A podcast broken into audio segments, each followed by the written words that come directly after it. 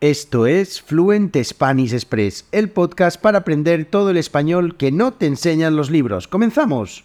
Muy buenos días, bienvenidos, bienvenidas a Fluent Spanish Express Podcast todos los días, de lunes a viernes, contenidos con consejos, con recursos y recomendaciones, como siempre digo, para llevar vuestro español al siguiente nivel. Hoy es jueves 22 de junio de 2023, episodio número 395 de Fluent Spanish Express Podcast y en el episodio de hoy pues voy a hablaros de siete expresiones con el verbo picar. Ahora os cuento más, pero antes de eso, como siempre, me presento. Mi nombre es Diego Villanueva, profesor de español y creador de Fluent Spanish Express en www.fluentespanish.express dos recursos súper interesantes. El primero de ellos, todos los episodios de este podcast, los 395, con todas las transcripciones totalmente gratuitas, sin necesidad de registrarse, simplemente buscáis el episodio y tenéis el audio, tenéis el texto y podéis comprobar que entendéis el 100% de lo que digo. Además también una newsletter que ya reciben más de 500 personas en la que todos los días pues envío alguna historia, alguna recomendación, algún texto y que pues es un recurso súper, súper interesante para llevar vuestro español al siguiente nivel. Y hoy así vamos a hablar de expresiones de nuevo después de, unas cuanto, de unos cuantos episodios en los que pues he estado eh, hablando con diferentes estudiantes, en los que nos han contado sus, sus historias tan inspiradoras, pues hoy voy a hablaros de expresiones que utilizamos en este caso con el verbo picar. Perdonadme de antemano mi voz, tengo una voz un poquito tomada o de ultratumba podríamos decir, porque llevo unos cuantos días pues con un virus y esto pues eh, la verdad es que estoy haciendo esto como puedo. Bueno, vamos a hablar del verbo picar. El picar es eh, un verbo que se utiliza cuando queremos eh, describir el hecho o la acción de pinchar una superficie con un instrumento punzante, por ejemplo, un pincho, de ahí los pinchos, o también cortar o dividir trozos, las cosas en trozos más pequeños, por ejemplo, también eso es picar. Y bueno, hoy vamos a ver siete expresiones que utilizamos o siete frases que se pueden utilizar con el verbo picar y que son interesantes y os voy a explicar un poquito el significado. Venga, vamos con la primera. La primera de ellas es picar piedra. Picar piedra es el esfuerzo que tenemos que hacer para conseguir un objetivo. Cuando decimos que tenemos que picar mucha piedra para conseguir algo, es que tenemos que trabajar mucho para eh, conseguir algo. Imaginaos estar con un pico eh, partiendo piedras, eso es un esfuerzo muy grande, pues al final picar piedra es eh, ese esfuerzo que hacemos para conseguir el objetivo que queremos.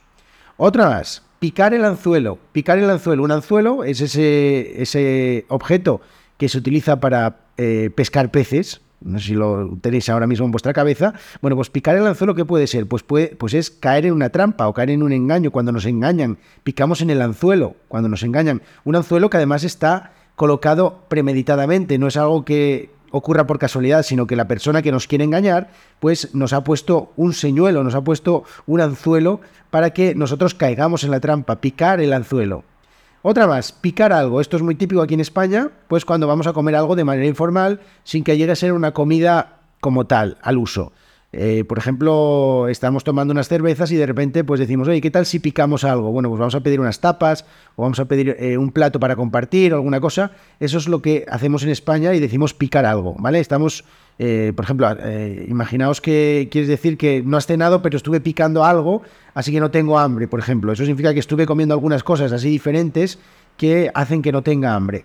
Otra más, venga, picar a alguien. Picar a alguien es hacer derrabiar a alguien o hacer enfadar a alguien. Cuando, pues no sé, nos burlamos o chinchamos a alguien, otra palabra interesante, pues picar a alguien es cuando estamos haciendo eh, derrabiar a alguien, cuando queremos enfadar a alguien.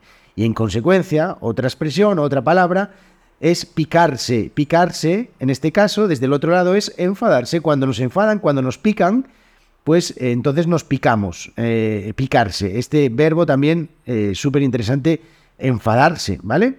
Otra más, picar a la puerta.